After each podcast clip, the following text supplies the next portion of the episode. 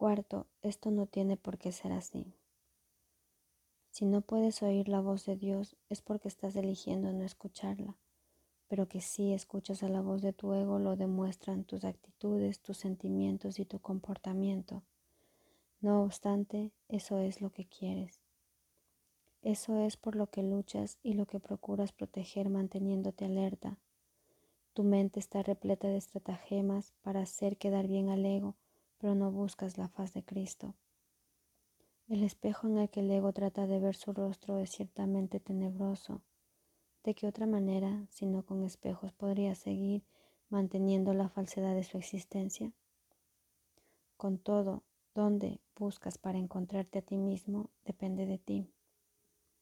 He dicho que no puedes cambiar de mentalidad modificando tu conducta, mas he dicho también y en muchas ocasiones que puedes cambiar de mentalidad cuando tu estado de ánimo te diga que has elegido equivocadamente, y esto es así siempre que no te sientas contento, reconoce entonces que ello no tiene por qué ser así.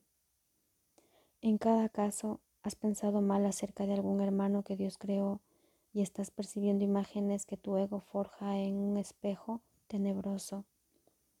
Examina honestamente qué es lo que has pensado que Dios no habría pensado y qué no has pensado que Dios habría querido que pensases. Examina honestamente tanto lo que has hecho como lo que has dejado sin hacer y cambia entonces de mentalidad para que así puedas pensar con la mente de Dios. Esto puede parecer difícil, pero es mucho más fácil que intentar pensar al revés de cómo piensa Él. Tu mente y la de Dios son una. Negar esto y pensar de otra manera ha conservado a tu ego intacto, pero ha dividido literalmente a tu mente. Como hermano que te ama, tu mente es de suma importancia para mí y te exhorto a seguir mi ejemplo cuando te contemples a ti mismo y cuando contemples a tu hermano, y a que veas en ambos las gloriosas creaciones de un Padre glorioso. Cuando te sientas triste, reconoce que eso no tiene por qué ser así. Las depresiones proceden de una sensación de que careces de algo que deseas y no tienes. Recuerda que no careces de nada, excepto si así lo decides, y decide entonces de otra manera. Cuando sientas ansiedad, date cuenta de que la ansiedad procede de los caprichos del ego. Reconoce que eso no tiene por qué ser así. Puedes estar tan alerta contra los dictados del ego como en su favor. Cuando te sientas culpable, recuerda que el ego ciertamente ha violado las leyes de Dios, pero tú no. Los pecados del ego déjamelos a mí. Ese es el propósito de la expiación. Pero hasta que no cambies de parecer con respecto a aquellos a quienes tu ego ha herido, la expiación no podrá liberarte. Si te sigues sintiendo culpable es porque tu ego sigue al mando, ya que solo el ego puede experimentar culpabilidad. Eso no tiene por qué ser así. Vigila tu mente contra las tentaciones del ego y no te dejes engañar por él. No tiene nada que ofrecerte. Cuando hayas abandonado ese desánimo voluntario, verás cómo tu mente puede concentrarse, trascender toda fatiga y sanar. No obstante, no te mantienes lo suficientemente alerta contra las exigencias del ego como para poder liberarte de ellas. Eso no tiene por qué ser así. El hábito de colaborar con Dios y sus creaciones se adquiere fácilmente si te niegas diligentemente a dejar que tu mente divague. No se trata de un problema de falta de concentración, sino de la creencia de que nadie, incluido tú, es digno de un esfuerzo continuo. Ponte de mi parte sistemáticamente contra este engaño y no permitas que esa desafortunada creencia te retrase. Los descorazonados no pueden ayudarse a sí mismos ni me pueden ayudar a mí. Sin embargo, solo un ego puede sentirse descorazonado.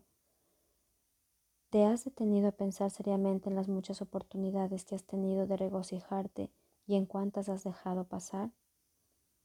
El poder de un Hijo de Dios es ilimitado, pero Él puede restringir la expresión de su poder tanto como quiera. Tu mente y la mía pueden unirse para desvanecer con su luz a tu ego, liberando la fuerza de Dios para que reverbere en todo lo que hagas o pienses. No te conformes con menos y niégate a aceptar como tu objetivo nada que no sea eso. Vigila tu mente con sumo cuidado contra cualquier creencia que se interponga en el logro de tu objetivo y recházala. Juzga por tus sentimientos cuán bien has hecho esto, pues ese es el único uso acertado del juicio.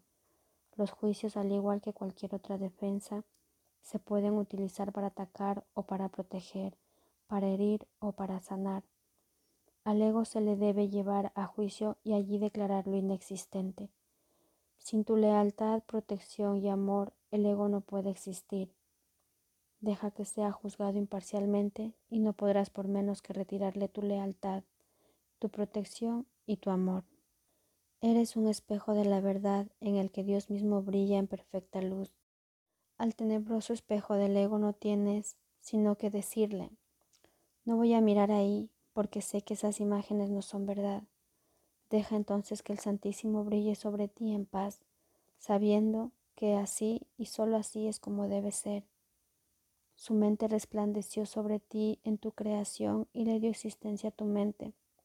Su mente resplandece todavía sobre ti y no puede sino resplandecer a través de ti. Tu ego no puede impedir que Dios resplandezca sobre ti, pero sí puede impedirte que le dejes resplandecer a través de ti.